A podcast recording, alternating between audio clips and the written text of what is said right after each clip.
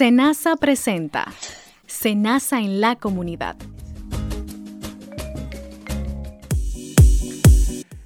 Amigos, amigas, qué bueno encontrarnos una nueva vez aquí en su espacio y su programa Senasa en la comunidad. Un espacio, un programa dedicado a todos los afiliados del régimen subsidiado del Senasa. Carlos Naveo de este lado, siempre bien acompañado de mi compañera Dileika. Hola Dileika. Hola Carlos, siempre feliz de estar nuevamente aquí en sintonía con nuestros afiliados, siempre pues compartiendo con ellos temas de interés. Y esta vez, Carlos, vamos a hablar sobre la obesidad infantil. ¿Qué tema, eh?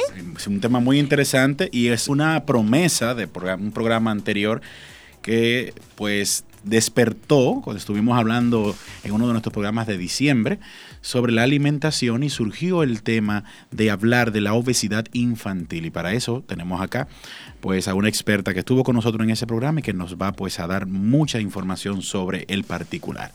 Bueno, dile que vamos a comenzar hablando, vamos a estar hablando de lo que es la obesidad infantil, vamos a comenzar a dar los datos mundiales. Siempre miramos hacia afuera de manera general para luego venir a lo particular a nuestro país. Y si hablamos de cifras mundiales, nuestros, queridos oyentes se van a dar cuenta de el verdadero problema de este padecimiento. Vamos a ir desprogramando un poquito nuestro cerebro para que entendamos que cuando el niño está buchuito, que está gordito, que está... Eso no es, está qué bonito. Ay, qué machita, mamá. Y que, que, los niños que están, vamos a decir, en un peso normal, ay, no, ese niño hay que darle comida para que engorde, para que se vea lindo. No. Escuche bien. La cantidad de niños lactantes, es decir, de 0 a 5 años, en todo el mundo que padecen sobrepeso o su obesidad aumentó. En el año 1990 teníamos 32 millones de niños a nivel mundial. Eso es lo que está contabilizado. Aquello que está, vamos a decir, off record, no está aquí.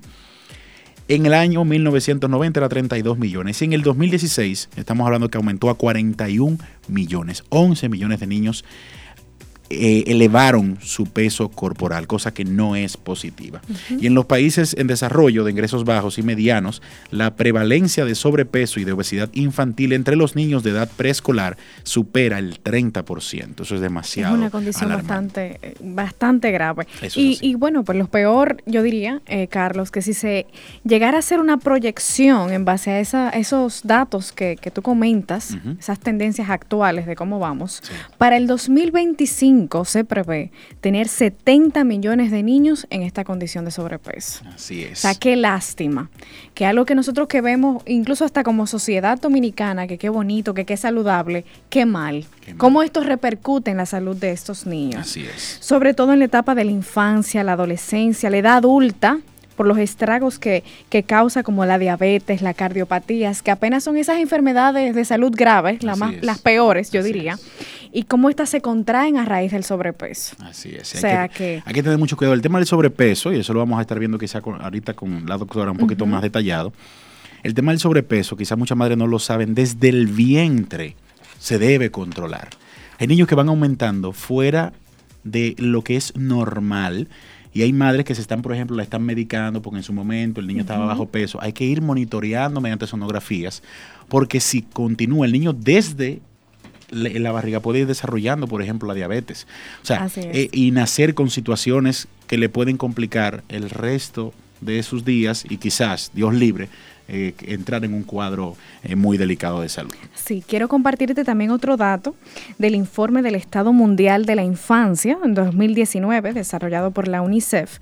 Ellos comentan que el sobrepeso y la obesidad están en aumento, que entre, dos, entre el 2000 y el 2016 la proporción de niños con sobrepeso de 5 a 19 años aumentó del 10% a casi el 20%. O sea, estamos hablando que cada vez más estadísticamente estos datos están estas condiciones eh, alimentarias, eh, yo diría que hasta de actividad física, esta rutina, ¿a qué nos está llevando la humanidad? Es precisamente eso te iba a decir, que es un tema que está ligado al tema, al, asunto de la actividad física del niño y de los hábitos alimenticios, sobre todo en la edad de lactancia. Y ahí un dato que les quiero dar. La lactancia materna exclusiva, dígase, como dicen por ahí, solo seno, es desde el nacimiento hasta los seis meses de edad es el medio más importante para ayudar a impedir que los lactantes o los bebés aumenten de peso. Solo darle el seno a tu bebé va a ayudar a que tu hijo no engorde, pero oiga esto, madre, recuerde, también le va a ayudar a usted a bajar esas libritas que aumentó. Dios hace las cosas perfectas y hizo la lactancia para que esas libritas que usted aumente en el momento del embarazo, ese niño se va a encargar de reducirlas de manera muy significativa o esa niña. Así mismo. Así mismo. Vamos a estar hablando, dando muchísimos datos, hablando de manera muy amplia sobre la obesidad infantil. Si usted quiere pues escuchar nuevamente este programa, recuerde que tiene muchas vías. Tiene la red de emisoras de los radios CTC, pero también en nuestra página web www.arssenasa.gov.do y en Spotify, donde están colgados todos los podcasts y todos los programas que hemos estado realizando desde el día cero. También nos puedes contactar a través de las redes sociales, arroba RD en Twitter y en Facebook. Y puedes contactarnos por la vía telefónica a nuestro centro de llamadas en Senasa al 809-701-3821 y desde el interior sin cargos al 1-809-200-8277. Usted no se mueva, vamos a una pausa y en breve retornamos con más de Senasa en la comunidad.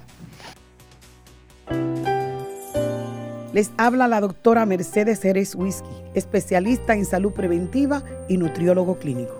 El consumo en exceso de almidones, frituras, bebidas azucaradas y alcohol pueden provocar diabetes e hipertensión. Hambre cero, contigo es posible. Vicepresidencia de la República Dominicana. ¿Sabías que el régimen subsidiado protege a los trabajadores por cuenta propia, con ingresos inestables e inferiores al salario mínimo nacional, desempleados, discapacitados e indigentes? Además, es financiado 100% por el Estado dominicano y no pagas un centavo para gestionar tu afiliación. En Senasa garantizamos tu derecho. Continuamos en Senasa en la comunidad hoy con nuestro tema central, la obesidad infantil. Queridos oyentes, y tal como nos indican los organismos de salud internacionales, son muchas, varias, abundantes las consecuencias de la obesidad infantil, porque los niños obesos tienen pues mayor probabilidad de tener problemas de salud en la edad adulta.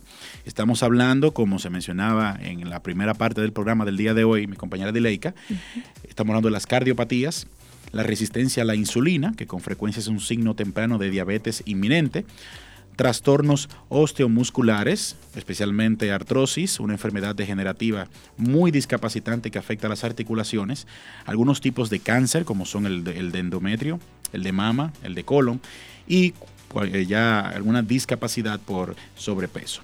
Sobre, pero sobre esas consecuencias ampliamente vamos a estar eh, pues abundando con nuestra invitada del día de hoy. Así es, Carlos. Hay que destacar que según la Organización Mundial de Salud, la obesidad es una enfermedad crónica que se caracteriza por el exceso de grasa en el organismo. Es. es. cuando el niño presenta un índice de masa corporal que sobrepasa el 20% de su peso ideal. O sea, esto es grave. Muy grave. Y llama la atención también de un informe pues, del Estado Mundial de la Infancia en el 2019 que las causas que originan el sobrepeso en los niños es acerca de la reducción en la lactancia materna exclusiva, la pobreza, la urbanización y el aumento en el consumo de bebidas gaseosas, azucaradas sobre todo, y la comida rápida que es lo que más está afectando la salud de los niños y las niñas alrededor de todo el mundo. Así es. Y qué pena que estas sean, yo diría que las causas más incidentes, las más recurrentes, las la que una vez hasta como adulto, para cualquier actividad de un cumpleaños, de una actividad o lo que sea, eso es lo que uno incentiva. Así mismo. Ese tipo de, de picaderas. Donde quiere el tema de las papitas fritas, de los refrescos, eso es para los niños. Inclusive todos los restaurantes, ¿cuál es el menú de los peques? Así mismo. Ese es, el, menú de los peques. Eh, la pechurinita, eh, la hamburguesita, la papita frita. Entonces, hay que cambiar el estilo de, comer, el estilo de. Así es. Y la OMS ha pues advertido mucho sobre estas situaciones y destaca inclusive, Dileika, que uno de cada tres niños menores de 5 años, o más de 200 millones ya en números brutos, está desnutrido o sufre sobrepeso, o sea, o está en un extremo o está en el otro. Casi de dos de cada tres niños entre seis meses y los dos años no reciben los alimentos que potencien un crecimiento rápido de sus cuerpos y sus cerebros. Así es. Hay que, mencionando también la parte de los hábitos alimentarios, hay que tener equilibrio entre el consumo de las carnes, los embutidos, la cantidad de frutas y, las horas en el día que se pueden consumir ciertos tipos de frutas. Así es. Realmente. Eh, alimentarse de muchas verduras, muchos cereales, que realmente es lo que garantiza una dieta equilibrada. O sea, no es, no es dejar de comer, es saber cómo se come y qué se come. Entonces, ¿sabe, Carlos, que, que se llevó a cabo un observatorio de la alimentación? Y allí, cuando se trató el tema de la obesidad, eh, salió un dato bastante interesante. Y es que el 82% de los progenitores que estaban presentes allí admiten ser responsables del sobrepeso y la mala alimentación de sus hijos. Así que usted que nos escucha a través de este programa, papá, mamá, tío, tía, o que tenga contacto con algún niño y tenga lo alimentado en algún momento, este programa es para usted. Así es. La responsabilidad paterna es es vital para ir acomodando al niño a lo que le conviene. Ese tema de una criatura de dos años, de tres años, que hay, hay padres que dicen, no, es que a él no le gusta eso. El niño no sabe lo que le gusta a los dos años, señores. Así es. A mí no me gustaba la berenjena porque picaba un ching y ahora yo me como mi berenjena después de mil amores. Eso era maña. Y hay mil formas de hacer un plato. Ay, usted le echa sal a la berenjena y le quita el picante. Así es. es para que entendamos que el niño no sabe lo que quiere. Ese pedacito de gente dominando a una persona de 50, 40 años cuando es algo que le va a repercutir en su salud Claro. Y aún el niño tenga alguna reacción alérgica a algún tipo de alimento, pues para eso está el, nutriólogo que le va igual de modo a, ponerle alimentos en su dieta que puedan eh, Pero vaya y hágale la prueba para confirmar que eso es alergia y no que sea maña. Así Bien, porque eso es lo que tenemos que ver. Así es. Bueno, Dileika, vamos a continuar hablando, ya vamos a entrar con nuestra querida invitada, pero antes vamos a una pequeña pausa. Para ser afiliado al régimen subsidiado, debes cumplir con dos requisitos. Ser evaluado por el Sistema Único de Beneficiarios SIUBEN y no estar activo en ninguna nómina. Ante cualquier inquietud, puedes llamarnos al 809-701-3821 y desde el interior sin cargos al 1-809-200-8277. En Senasa, garantizamos tu derecho. Vive sano, vive bien. El cuidado de los pies es fundamental para prevenir problemas que incluso pueden afectar a la movilidad. Es recomendable revisar los pies todos los días, no caminar descalzo, utilizar un calzado flexible y cómodo para prevenir enfermedades. Cuando sea necesario el recorte de las uñas, hacerlo con cuidado y vigilar no tener hongos. Es vital prestar atención al cuidado de los pies y no solo pensando en lo estético, sino también en la salud. Consejos para estar bien. ¿Sabía usted que a través de las TIC o tecnologías de la información y la comunicación podemos trabajar desde casa o desde un lugar con conectividad a Internet? Pues si trabajas bajo esta modalidad, eres un freelance o realizas el teletrabajo. Es de las ventajas que nos da las TIC, adquieres ingresos y te permite manejar tu tiempo de manera eficaz. Las TIC están transformando el mundo con el aumento de la innovación, globalización e inclusión de los mercados laborales. Centros tecnológicos comunitarios. Disminuyendo brechas, acercando mundos. Vicepresidencia de la República Dominicana. Continuamos en este su espacio Se nace en la comunidad, señores, y como habíamos avisado, pues tenemos una invitada estrella en este día de hoy para hablar sobre la obesidad infantil. Dile que aquí nos acompaña. Ay, sí, es la doctora Yelena González del Rosario, quien es nutrióloga, obesóloga. Y como bien dices, Carlos, nos ampliará y ofrecerá todo su conocimiento para que usted que nos escucha que nos sintoniza pueda ver desde otro punto de vista las consecuencias que puede traer consigo el hecho de que nuestros niños estén en algún grado de obesidad. Bienvenida a nuestro espacio, doctora. Nuevamente, bienvenida nuevamente. Bienvenida, doctora. Hola, ¿cómo están todos? Bien, bien. Qué bueno, qué bueno. Vamos a hablar de los gorditos, bonitos, rosaditos. Sí, que, precisamente fue eh, un tema que salió de nuestro tema de los abusos en los tiempos de Navidad de aquellas comidas. sí. Ay, ay, ay. Y hablábamos de que es interesante desmontar ese mito de que el niño gordito que tiene unos buches bellos, pechocho, lindo, ese ese Michelin, lindo, sí. No es lindo rueda. nada. ¿Cómo afecta en la salud de los infantes ese tema de la obesidad? Eh, bueno, mira, la obesidad es un tema que no se le está dando el enfoque que debería de tener.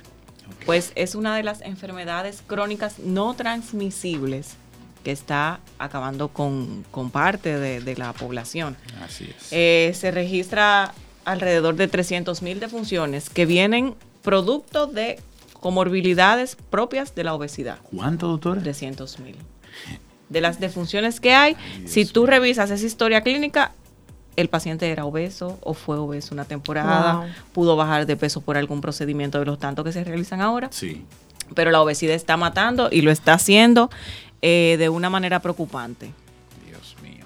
Así es. Y es, pero en, en esa edad del niño, yo comentaba ahorita que desde la gestación, desde, Sí. la- desde el vientre de la madre, el niño puede tener problemas. Estamos hablando, no, o sea, lo mencioné como un dato, pero vamos a concentrarnos ya cuando tenemos a, Sí, niño ya de- desde entre nosotros. Exacto, desde el embarazo eh, el niño viene con un código, puede venir con un código genético que lo predisponga a ser obeso. Eh, hay niños que, bueno, los niños que son que nacen de 11 libras, de 10 libras, la gente lo celebra. Wow, ese niño nació de 11 libras, de 10 libras. Al paso, puede ser un niño diabético en un futuro, puede ser un niño hipertenso, puede ser un niño obeso. Entonces viene una carga genética que lo puede predisponer a la obesidad. Y es importante ahí el tema de hacerlo a tiempo. Hello, estamos frente a un, inclusive un testimonio. Yo nací de 10 libras y cuarta. Y, ruedas. Gracias a Dios, estoy gordito, Eh, ahora, ¿eh? Pero no hay complicaciones hasta el momento, gracias a. Dios. Pero también mi madre tuvo una acción temprana, controló Sí. lo que yo comía cuando Hubo un control temprano en tus ingestas. En mis ingestas, porque ella ya sabía que yo había nacido Ujú. con algo que se llama sobrepeso, porque tengo entendido que el peso normal de un niño debe estar entre las 6 a 7 libras, por ahí, Sí, ¿verdad que sí? Sí, Eso un niño de 7 libras, de siete 6 libras libras está- todavía eh, eh, Vamos a decir que es un peso. peso normal, pero Sí. ya cuando hablamos de 8, de 9, Eh, no, adelante. no sería eh, eh, ¿O- o malo. qué llamaríamos a 10, sobrepeso 10, en un 11, nacimiento? 12 libras, niños que nacen así, ya son niños macrosómicos. O sea, son niños muy grandes, son niños obesos. Ok. Y doctora, ¿por qué eh, la, la obesidad aumenta entre los niños y a, qué, y a qué edades? O sea, ¿cuál es la tendencia? ¿Qué es lo más común ahora mismo de acuerdo a, a lo que estamos viviendo? ¿Cuál es la edad en la que ellos más aumentan y cuáles son las posibles causas? Eh, bueno, los niños tienen lo que serían picos de crecimiento. Estos se van a registrar en lo que es la infancia y la adolescencia. que Es cuando dan el estirón, que tú dejas de ver un niño una temporada, ya cuando es adolescente tú ni lo reconoces, porque hasta el habla le cambia. Sí. Eh, la infancia es el momento en que se le debe de instaurar al niño unos hábitos correctos de alimentación. Si no se logra ahí, es más difícil en un adulto o en un adolescente. Entonces, el, se podría decir que, que aumenta en la infancia y en la adolescencia. Sí, doctora, no estaba de que previste en la entrevista, pero quiero hacer esta pregunta muy común y sé que las madres que siempre piensan en la salud de sus niños pueden pues, apoyar ahí. En el caso de las meriendas de los niños, por ejemplo, para el colegio, yo sé que a veces es cuestión de tiempo, estrés, que uno quisiera, pero a veces uno no da abasto, y más cuando son tres o dos. Eh, ¿Qué tipo de merienda usted sugiere? ¿Qué tipo de productos? Eh, bueno, Y- el, Y la parte de, de la variedad en la merienda. el tema de la merienda es un poco complejo. Pues algunas madres eh, se pueden refugiar en lo que es, bueno, o no que se pueden refugiar, sino que hay que entender que ya como está la sociedad, casi todas las madres trabajan, o ambos padres trabajan, y van a recurrir a lo más fácil y lo más rápido. Así es. Eh, quizás no es por, no sea descuido, pero es lo que tienen a su alcance de, de una manera más pronto. Exacto. También hay que ver otro factor que es el económico. Sí. A veces hay niños que son obesos y no es precisamente porque el padre o la madre no se preocupe, sino que su poder adquisitivo no le permite eh, adquirir algunos productos que le vayan a beneficiar más que la malta india y la galletica. Y el agua de arroz. Eh, no, A pero, la- sería mejor que le den agua de arroz a una malta india. de malta india. 300 Porque, porque- veces. porque es el tema de, la- de los azúcares. La gente piensa que Sí. eso es algo muy in- inofensivo y tiene hasta más azúcar que un refresco. Sí. Así es. Entonces, con las meriendas, eh, ese tema a mí me gusta mucho, porque se puede variar, se puede jugar mucho con lo que tú le vas a poner a un niño dependiendo qué tanto ese niño coma o qué tanta variedad de productos él consuma. Pero a los niños se le debe de poner su fruta, una fuente de proteína que sería el huevo, una fuente de carbohidratos que puede ser la avena, que una avena se hace de una vez, pero es, todo es la disposición. Así es. Así es. y la es. Maicena. Avena, harina, No, maicena. harinita. Hay muchas cosas fáciles. El tema, el perdón, eh, Dileika, para hacer esa pregunta a la doctora y que no se nos vaya, porque lo dijiste ahorita en la primera parte cuando estábamos eh, introduciendo el programa con el tema de las, de las frutas. Y pasa lo mismo con los adultos. Ujú. ¿Cuándo es bueno darle a la fruta al niño y cuándo no? Porque esa fruta se va a convertir en azúcar luego y luego en grasa, o sea, es azúcar y se convierte en grasa en su cuerpecito. ¿Qué te digo? La fruta es buena en cualquier momento, es un asunto de exceso, La cantidad. la cantidad. Tú no le puedes dar a un niño porque le gusta el guineo maduro cuatro guineo maduro. Ya. Pero el guineo maduro tiene una ventaja que le va a aportar potasio. Y con un solo guineo maduro va a bastar. Eh, si tú le quieres dar variedad, pues darle guineo maduro, puedes darle piña, lechosa, hacerle una variedad. Pero la fruta no le va a hacer daño. El exceso de la fruta va a hacer daño. O sea que hay que controlar las porciones. Correcto. Sí. Doctor, ¿y cuáles serían, vamos a decir de manera puntual, los factores que podrían predisponer a la obesidad? Estábamos hablando que uno de esos factores puede ser inclusive la, capacidad, la, po- la posibilidad adquisitiva de los padres.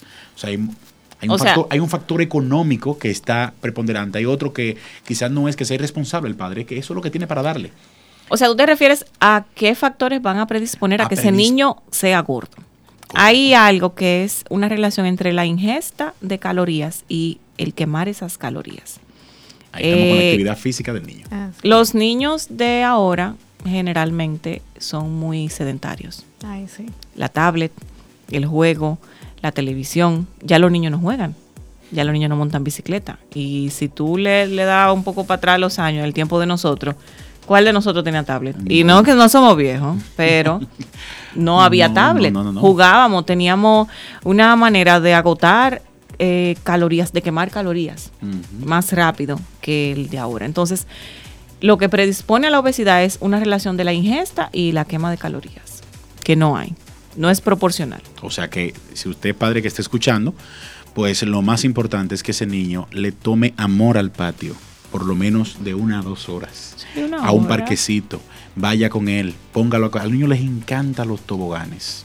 Ese ejercicio de correr alrededor del tobogán, de subir a la escalera, de tirarse. Hay que ya retomarlo. Déjelo que sude un rato, que sude dos o tres horas. Y va a ver hasta algo beneficioso, porque usted va a ver, si es pequeño, dígase dos años y medio, tres años. Que se va a dormir de una vez. Se va a dormir y usted va a descansar, o mucho va a llegar cansado y explotado. Ay, lo va a dejar dormir la noche entera. Claro. No, a veces no, a veces no. Digo, depende, sí. No, a veces no. sé, Hay algunos que son bien Tienen una intensos. No, manera, yo eso no no sé. es Son muy ansiosos. Sí. En, en dos, en dos minutos, que yo no sé cómo es. Sí. No una norma. Sí, sí. Doctor, hablando de ansiedad, ¿la ansiedad en los niños influye en su obesidad? Sí, claro. Y en los adultos también. Un niño ansioso lo que le va a darle para comer. Mi, eh, mi Y más el niño que tiene el, el que tenga la oportunidad de ir a abrir una nevera Ay, y una nevera. despensa. Yo tengo una sobrina que tiene seis años y eso, cuando ella está en la casa y está ansiosa, se le ve. Ella va, o sea, cada dos minutos. Coge una galletita, un chin de conflé, un yogur. Dame un conflé, dame yogur. De- y lo que hacemos entonces, no, no, ven, ponte a jugar, lo mismo que estamos hablando. Ven, coge la bicicleta, ¿ven? ¿Para qué? Para que Canaliza suelte. esa ansiedad por Canaliza otro lado. Pero sí, la ansiedad tiene que ver. Doctora, y los tipos de obesidad, porque estamos hablando mucho de obesidad, obesidad. Vamos a posicionarle cuáles son los tipos de obesidad y cómo podemos determinarlo. Eh, bueno, la obesidad en los niños se va a clasificar igual que en los adultos, exógena y exógena, bueno, Mórbida, hay una- sí, sí, obesidad mórbida, obesidad tipo 1, tipo 2, exógena y secundaria. La exógena sería un 95% y la, la otra que te dije sería un 5%. Y cuando hablamos de ese 95, ese 5% para que nos entiendan. Es una interna, a nivel interno, la, gra- la grasa que se va a depositar a nivel interno de los órganos, la que uno no puede ver diario, pero que está trabajando calladita. Y la, ex- la secundaria, que ya es la que tú puedes visualizar. Ok, excelente. Estamos conversando con la doctora Yelena, estamos hablando sobre la obesidad infantil, usted que nos sintoniza en este momento o que pues encontró el programa en alguna de nuestras de nuestros repositorios a través de nuestra página web o nuestros podcasts en Spotify. Así es. Doctora, ¿qué hábitos de alimentación para esos padres que nos están escuchando deben adquirir los niños para evitar la obesidad? disminuir un poco las comidas rápidas, dedicarle un poco más de tiempo y de amor y saber que, que eso va a tener sus frutos de alimentar a los niños de manera responsable. O sea, hay muchos productos que no, no, que cuestan menos que otras cosas que ya sabemos que no vamos a mencionar para evitar la, la payola. Eso es cierto, eso es cierto. Pero eh, eh, sería instaurar alimentos que sean beneficiosos para el niño. O sea, que le vayan a aportar algo, aportarles, aportarle una, un guineo maduro que cuesta 5 pesos, aporta más que una papita que cuesta 30. Así es. 300 veces. Claro.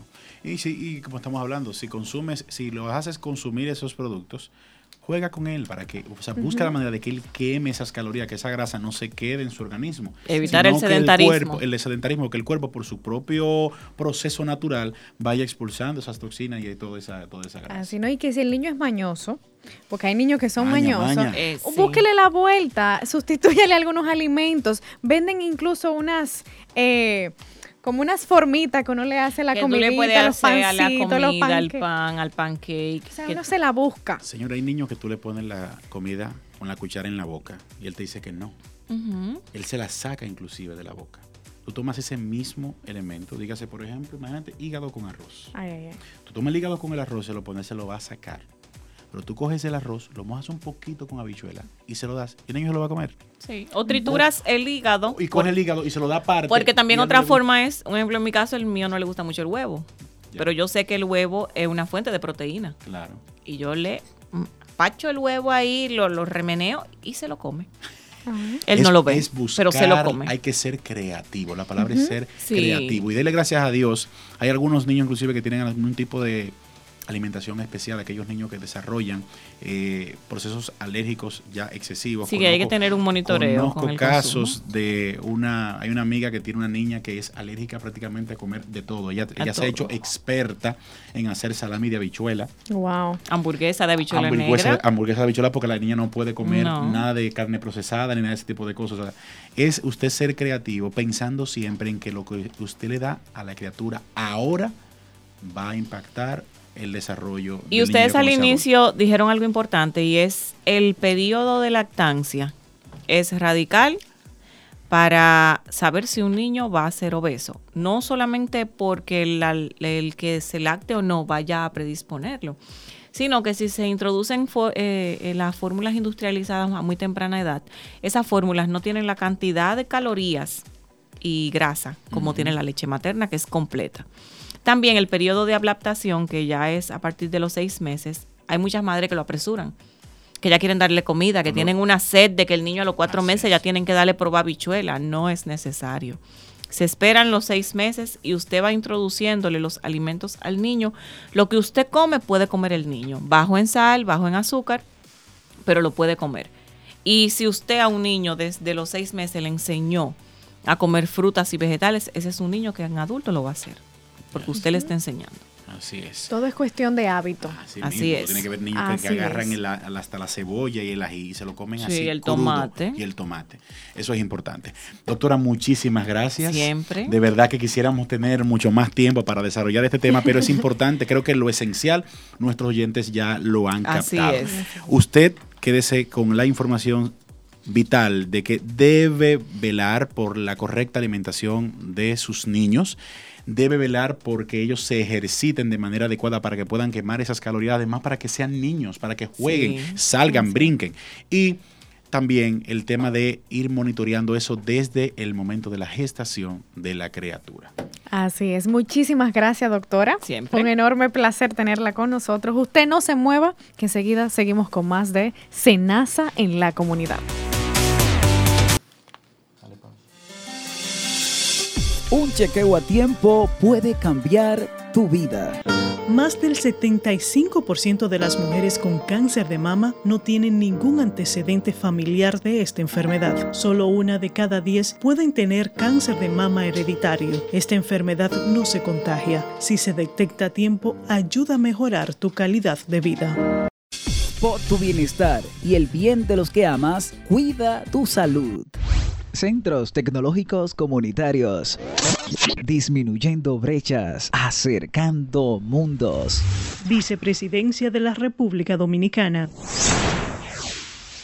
Consejos para estar bien. Si sufres de dolores de cabeza constante o estrés mental, recuéstate en la cama cerca de una pared y eleva tus piernas contra ella. Mantén esta posición por 5 minutos y sentirás la diferencia. Vive sano, vive bien. Vicepresidencia de la República Dominicana.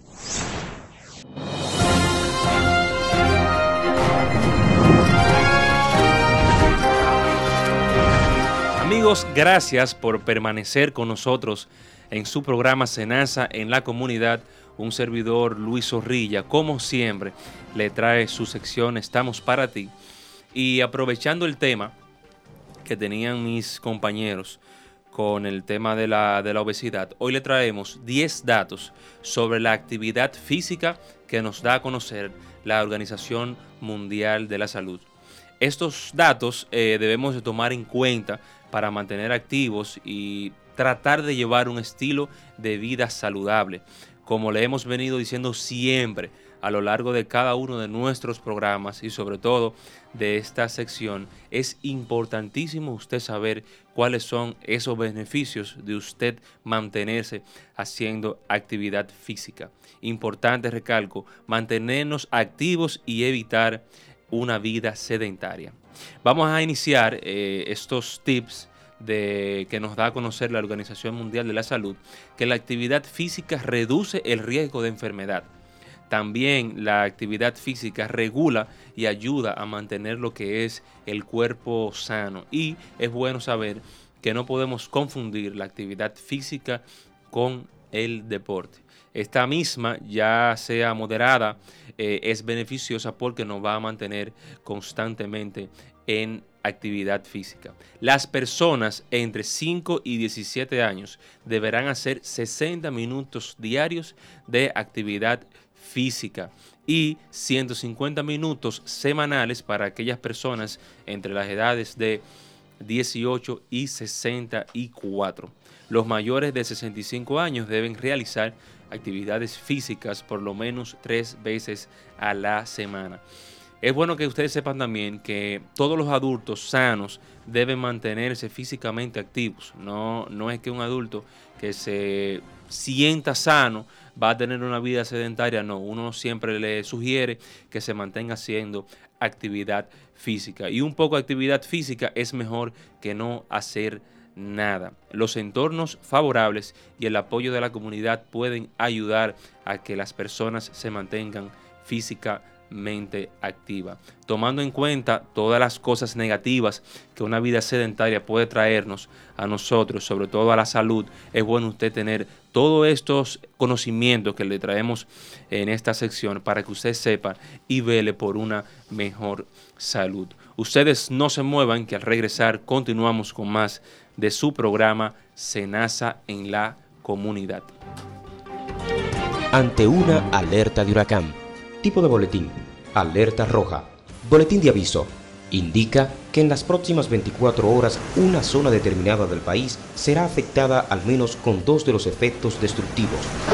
En esta etapa hay que tomar acción inmediata para salvaguardar vidas y propiedades. Este es un boletín informativo de tu emisora CTC. De ti depende que el dengue no llegue a tu familia. ¿Vio cómo está el lote baldío? ¡Ay, es un asco! Ese montón de latas, llantas viejas, botellas, hasta ollas. Hay que hablar con los vecinos y ponernos las pilas. Es un peligro. ¿Por qué? Por el dengue. Entre la basura hay muchas cosas que pueden retener el agua y convertirse en criaderos del zancudo del dengue. Por eso, elimine las basuras de su patio, de su barrio y de su comunidad. Combate el dengue. Bueno amigos, amigas, llegamos ya a la parte final, al cierre de nuestro programa. Así es, Hoy un Carlos. programa muy interesante, Dileika. ¿Cuánto sí. aprendimos? Ujú. Ya nos hemos desprogramado un poquito esa idea de nuestro cerebro, de nuestro consciente y subconsciente, de que los niños gorditos son los que están más sanos, son los que se ven más bonitos y los que están bien. Incluso hay niños de estos, eh, Carlos, que tienen anemia, aún siendo gorditos. Aún siendo gorditos, porque es una, des- es una alimentación desordenada, no hay un control como tal. Así es. Entonces es importante recordar la entrevista interesantísima que tuvimos con la doctora Yelena González del Rosario en los aspectos de cuidar, primero dar el, el tema del seno, que es la lactancia, ya dijo, predispone o nos da una idea de, si ese niño va a ser obeso o no, para evitar tener que eh, eh, alimentar en temprana edad el niño con eh, el tema de las fórmulas que están ya procesadas. Esperar los seis meses de la criatura para comenzar a darle los eh, alimentos sólidos que pueda ya comenzar a probar, eh, que si guineo, que si el puré de papa, etcétera, Y etcétera, que estos alimentos sean bajos en sal y bajos en azúcares. Correcto, un niño no puede comer la comida salada como usted la come, grasosa como usted la come, no, lo más saludable posible. La actividad física del niño o de la niña, de la criatura, y saber que hay diferentes tipos de obesidad como ella los detalló y que eh, increíblemente 300 mil muertes relacionadas a temas de obesidad. Cuando yo hablo de eso, es muertes de personas, o sea, niños que fueron obesos, que hubo de eso desorden y ya en una edad adulta por complicaciones que se desprendieron de la obesidad, pues dieron lugar a la muerte. O sea que es importantísimo que tomemos en cuenta esto. Así es, ¿no? Y, y toda esa cardiopatía, todas esas diabetes, o sea, nosotros como ARS, ¿cuántos afiliados tenemos en esta condición? Así es. O sea, que, que se debe accionar realmente. Así, que bueno, hemos llegado al final de nuestro programa. Este y todos estos programas, recuerde que usted puede encontrarlo en nuestra página web www.arssenasa.gov.do, seguirnos a nuestras cuentas de Twitter y Facebook con el usuario arroba ARSSenasard o llamarnos a los teléfonos 809-701-3821 y desde el interior sin cargos al 1-809-200-8277. Ya estamos también en Spotify a través de los podcasts Senasa en la comunidad. Carlos, nos despedimos. Será hasta una próxima. Así es, ustedes recuerden que este espacio es para ustedes, los afiliados del régimen subsidiado de Senasa, llevarles siempre informaciones frescas y oportunas. Bendiciones, nos vemos en una próxima entrega. Bye. Senasa presentó Senasa en la comunidad.